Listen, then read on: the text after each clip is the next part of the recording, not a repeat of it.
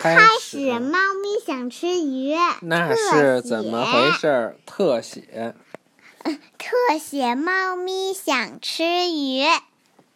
它巨大、闪闪发光的眼睛紧盯着你，它的大嘴巴不停地张着合着，张着合着。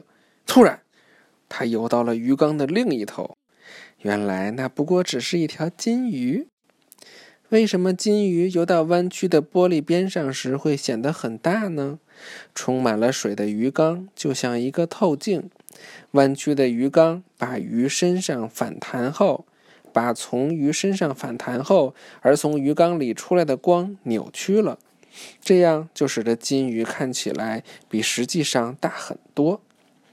任何东西，即使是一滴水，只要是弯曲的。而又能能让光透过的话，都可以成为一个透镜。一个曲线的形状使得光扭曲和分散，而从某个东西上反弹出来的光分散后，就使得那东西看起来大得多。一个有着合适曲线的透镜可以使东西看起来比实际又大又近。放大，那这只猫是不是想吃鱼啊？是呗。放大镜其实就是一个有两个弯曲表面的简单透镜，你可以用它观察像纸张、衣服或你自己的指头这样的东西的特写，把它对着你要看的东西先移近，然后拉远，你可以得到一个清晰的图像。你可能会为你看到的东西而惊奇。看这个，试一试，让一滴水顺着你的指尖滴到硬币上，水滴的曲面就像一个透镜，让硬币上的图案看起来更大。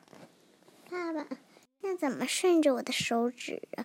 就这样啊？滴。你洗完手滴一滴不就行了？放大镜你不也玩过吗？是吧？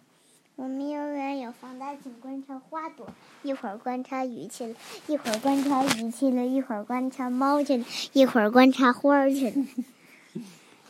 好了，预习下一课喽。看海，看到不存在的东西。看到不存在的东西。晚安，拜拜。晚安，拜拜。